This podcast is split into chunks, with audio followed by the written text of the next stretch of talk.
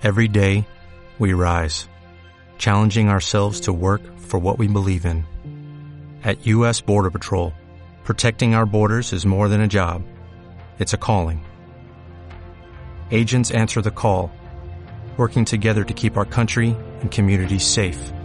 If you're ready for a new mission, join U.S. Border Patrol and go beyond. Learn more at cbp.gov/careers.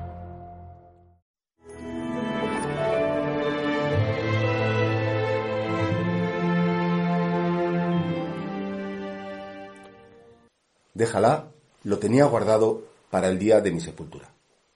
La Iglesia nos invita hoy, lunes santo, a contemplar esa escena tan entrañable en la que una mujer, a la que Jesús había perdonado sus muchos pecados y se sentía extraordinariamente agradecida, bueno, pues compra un perfume de nardo, carísimo, prácticamente, bueno, pues serían todos los ahorros de su vida, ¿no? Y esa pobre mujer lo que hace es ungir el cuerpo de Jesús, como decir, mira, todo lo que tengo, todo lo que soy, todo lo que he podido ganar en mi vida, todo es para ti.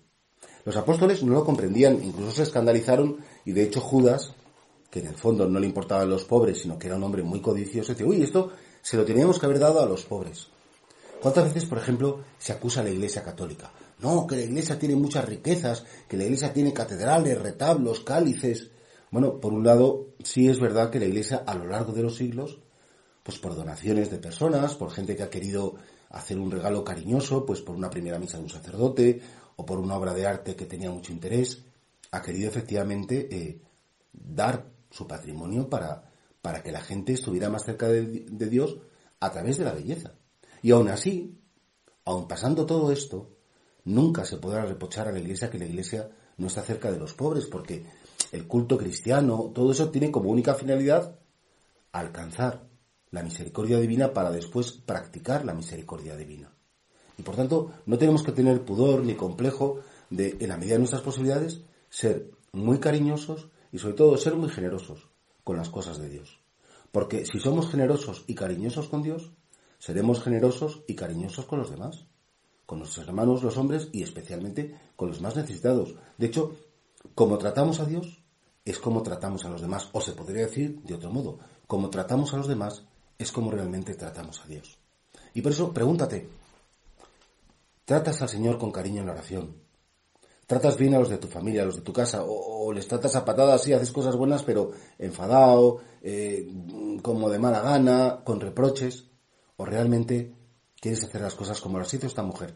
Con generosidad, con ternura, dando todo, dando lo mejor de ti. Si al final por la vida pasamos dando lo mejor de nosotros mismos.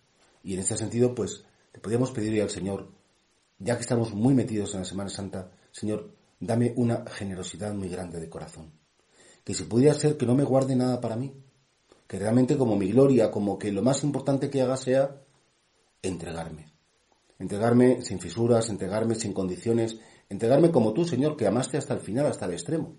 Y es ahí donde realmente te podemos imitar, nos podemos configurar contigo, podemos seguir tu ejemplo y saber quererte y querer a los demás como tú nos enseñaste en el Evangelio.